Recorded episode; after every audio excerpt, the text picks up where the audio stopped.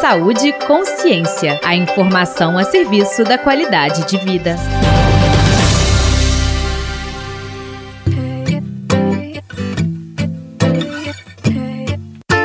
Olá! O Brasil é o país mais ansioso do mundo, segundo a OMS, Organização Mundial da Saúde. Os transtornos de ansiedade atingem 9,3% dos brasileiros. Dando continuidade ao mês dedicado à saúde mental, o Saúde Consciência apresenta série sobre a situação de pessoas com diversos transtornos mentais na pandemia. No programa de hoje, a repórter Carles Carmigliati explica por que estamos mais ansiosos. Reportagem especial.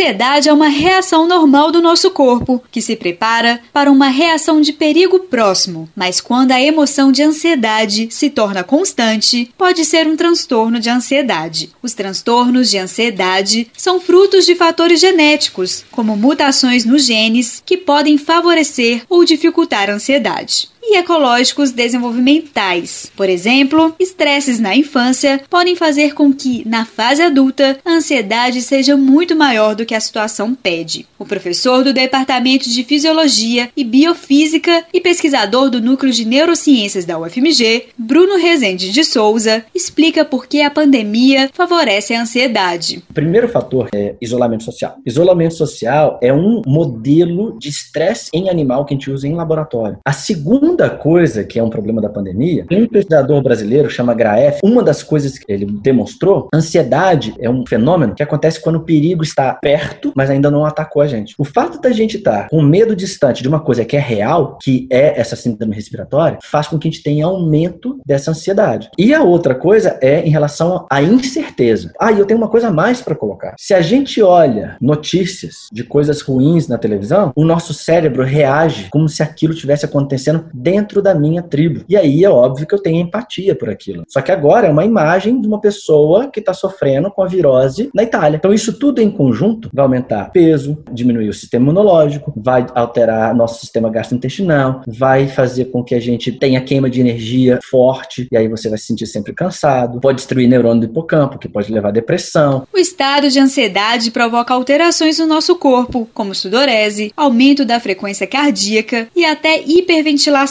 nos transtornos de ansiedade, como o corpo está neste estado frequente, as alterações podem ser maiores e até prejudiciais à nossa saúde, como destaca o professor Bruno. Se a pessoa tem ansiedade, o corpo dela já está alterado. Aumenta a frequência cardíaca, aumenta a frequência respiratória, abre a pupila, porque ela fica mais atenta às coisas que estão acontecendo do lado. Essas alterações todas que acontecem no nosso corpo, a gente chama de fuga ou luta, que é a hora que você fica preparado. Ou você vai lutar, ou você vai fugir. Quando é transtorno de ansiedade é esse sistema acontecendo de novo, de novo, de novo, o tempo todo. Aí, nesse caso, as alterações no corpo são muito diversas. Pode fazer com que tenha alteração metabólica, você pode ter desenvolvimento de diabetes, você pode ter alteração cardíaca, inclusive com entupimento dos vasos sanguíneos, você pode ter alteração intestinal, como síndrome de intestino irritável, você pode ter alteração hormonal. Se for na criança, pode ter alteração da produção de hormônio de crescimento e pode ter alteração até mesmo reprodutiva. E um dos fatores que a gente vem descobrindo mais nos últimos anos é que esse estresse, essa ansiedade crônica, pode levar à depressão.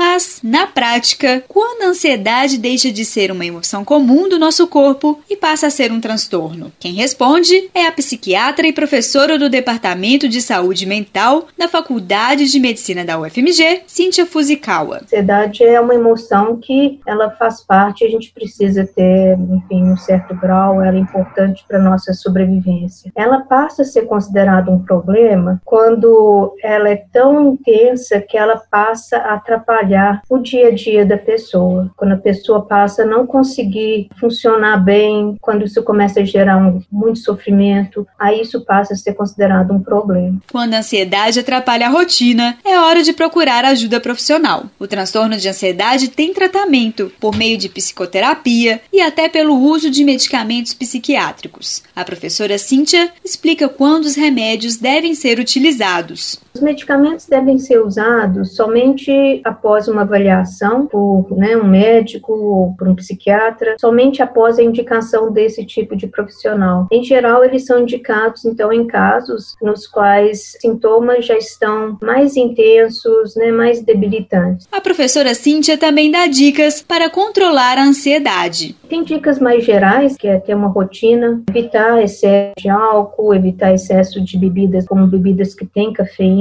manter contato social da forma como for possível, limitar um pouco o acesso a notícias sobre a pandemia, notícias que geram ansiedade. Não é que a pessoa tem que ficar alheia a isso, mas a pessoa limitar o tempo que ela vai ficar lendo esse tipo de coisa. E tem também várias iniciativas de orientações de exercícios de respiração, de relaxamento que as pessoas podem fazer em casa. Um deles foi até desenvolvido por pessoas da Faculdade de Medicina em parceria com a PUC, que as pessoas podem acessar no site projetopausa.com.br. Carlos Carmiliati para o Saúde e Consciência.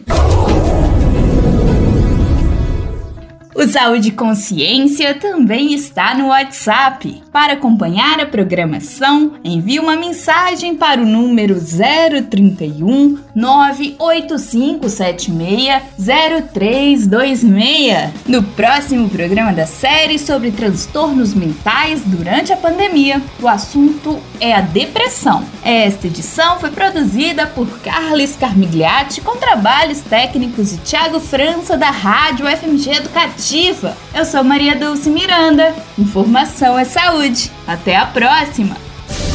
Você ouviu Saúde e Consciência. Uma produção do Centro de Comunicação Social da Faculdade de Medicina da UFMG.